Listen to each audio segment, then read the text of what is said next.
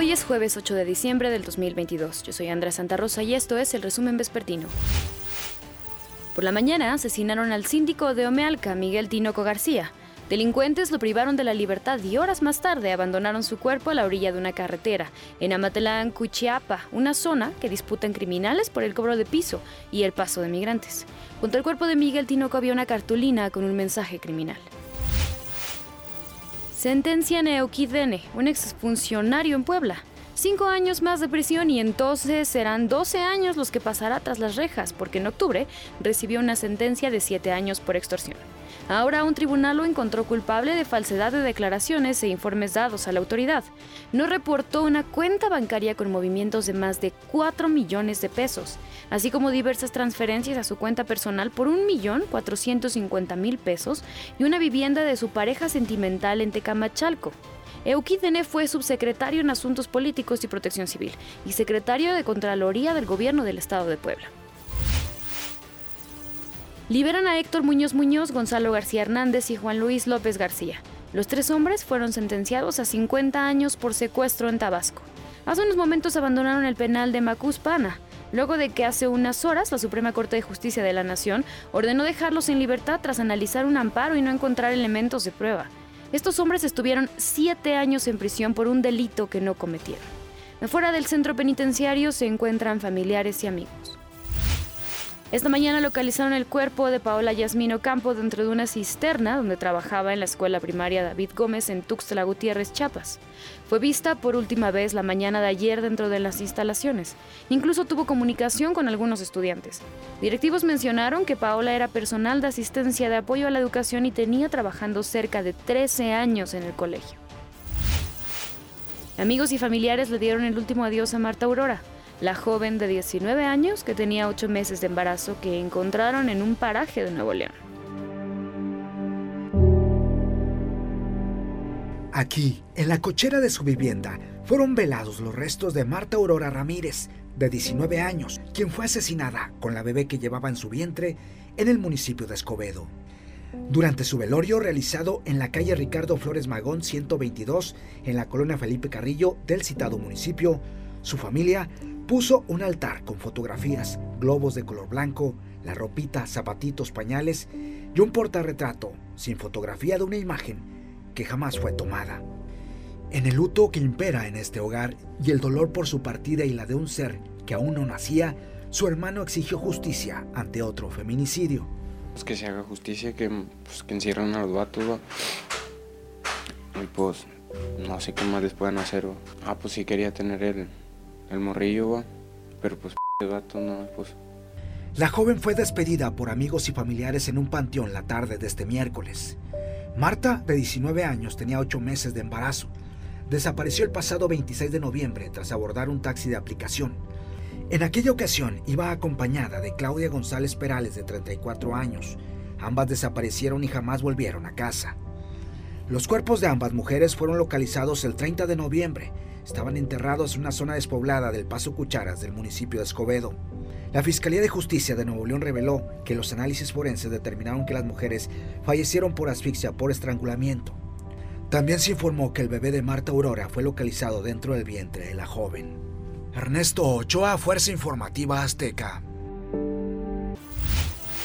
También despidieron a Mitzi Rosales en una comunidad de San Pablo Autopan Toluca, Estado de México.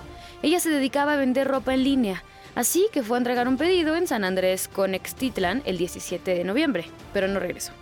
Apenas el lunes autoridades encontraron su cuerpo con huellas de violencia cerca de la laguna en Almoloya de Juárez. El presunto feminicida Carlos Iván Nene ingresó al reclusorio preventivo varonil oriente de la Ciudad de México. Este hombre está acusado de asesinar a una adulta mayor en una vivienda de la colonia Aguilera, alcaldía Escapotzalco. Esto ocurrió el 1 de noviembre. El imputado fue detenido a poco más de un mes de cometer el crimen en la colonia San Jerónimo Cuatro Vientos, municipio de Ixtapaluca, Estado de México. Este miércoles un juez de control vinculó a proceso a Francisco Arturo N., director responsable de obra del colegio Enrique Repsamen. El último de los acusados por el derrumbe de un inmueble en el colegio Repsamen ya fue vinculado a proceso. Francisco Arturo, director responsable de obra, es presunto responsable de provocar la muerte de 26 personas, entre ellas 19 menores de edad. En la continuación de la audiencia que se llevó a cabo de manera virtual, el juez de control fijó dos meses para la investigación complementaria y ordenó que durante el proceso permanezca en el reclusorio sur. Lo que podemos destacar de esta audiencia es que el acusado pretendió de alguna manera echarle la culpa al otro director responsable de obra por la emisión de una constancia de estructural diversa. Sin embargo, pues el juez desestimó estos datos de prueba. Al ingeniero civil se le imputa haber otorgado el dictamen estructural para la construcción de un departamento en el cuarto nivel de la escuela, ubicada en la alcaldía Tlalpan. Pero el inmueble se derrumbó por el sobrepeso durante el sismo del 19 de septiembre de 2017. Es por eso que los familiares de las 26 víctimas también exigen la pena máxima para este sujeto. En el momento oportuno se pedirá una pena de 208 años de prisión como Juan Mario Velarde Gámez. Sin embargo, conocemos que la ley establece que la pena máxima con purgar son de 70 años, entonces pues se esperará que compurgue esa pena. Pero mientras llega la sentencia, a cinco años de la tragedia, las familias siguen esperando justicia porque no han recibido la indemnización económica a que tienen derecho. A la fecha son tres DRO y la dueña de la escuela los que están en prisión. Miss Mónica cumple sentencia de 36 años de cárcel. Juan Mario fue condenado a 208 años tras las rejas, pero solo podrá cumplir 70, el máximo que permite la ley. Y el arquitecto, Juan Apolinar, no ha sido enjuiciado, ya que se ha valido de diversos amparos para aplazar su proceso. Aunque la obra del Colegio Repsamen presenta anomalías, ningún servidor público ha sido acusado por autorizar la construcción. Javier Garduño, Fuerza Informativa Azteca. La COFEPRIS descartó la presencia del hongo Fusarim solani, causante de los casos de meningitis en Durango, en las muestras de medicamentos enviadas para su revisión. Mencionó que el Laboratorio Nacional de Referencia los analizó y realizó una prueba de PCR para detectar el hongo sin tener resultados. El número de muertos se mantiene en 23 y el caso confirmado va en 72. Investigan la muerte de 10 personas con parálisis facial que presentaban problemas de insuficiencia renal en un hospital de León, Guanajuato. Así lo dio a conocer el delegado del Instituto Mexicano del Seguro Social, Marco Antonio Hernández Carrillo. Señaló que no se trata de un brote de meningitis como el que sucede en Durango. Además, reiteró que no se han registrado más casos y alentó a la población a continuar acudiendo a los centros de salud porque no presenta un riesgo para su salud. Antorchistas de Chiapas arribaron a la Basílica de Guadalupe tras varios días de peregrinación es la familia Tamayo que, como cada año, inició su peregrinación de Chiapas a la Ciudad de México para venerar a la Virgen de Guadalupe y lo hacen corriendo con la antorcha. Pues nosotros vinimos el día, salimos de allá el día viernes a las 4 de la tarde. Teníamos pensado llegar aquí el sábado en la noche. Son parte de un grupo de antorchistas guadalupanos que por generaciones acuden a venerar a la Virgen Morena previo a su día este 12 de diciembre. Ellos parten desde Soyatitán en Chiapas a la Basílica de Guadalupe a bordo de un camión de carga y se regresan a su pueblo corriendo cargando una antorcha como parte de su devoción, un trayecto que dura varios días. Pues aproximadamente como siete días. El primer día es salir de la Ciudad de México hasta Yanga. Nosotros llevamos dos antorchas, este, mientras uno viene, pues el otro ya se adelanta y ya lo para el camión y ya espera que llegue el otro y otro se vuelve a pasar.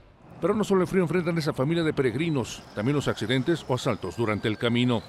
Pues saliendo de casa todo es peligroso y gracias a Dios pues el único percance que hemos tenido fue la avería del motor, no hemos pasado otras cosas, sino que como vamos con fe, la Virgencita y Dios que nos viene protegiendo. Es un viaje peligroso y extenuante que al final tiene una recompensa, darle gracias a la Virgen de Guadalupe y pedirle mucha salud.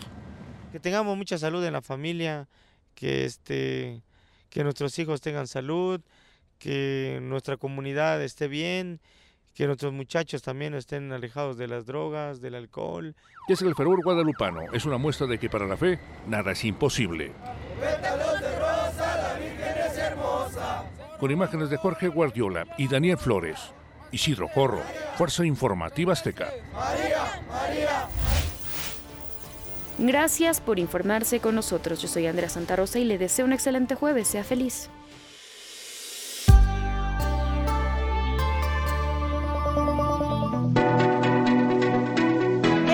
Podcast es presentado por VAS, la super app que te ofrece muchas y nuevas formas de pagar todo lo que quieras con tu celular.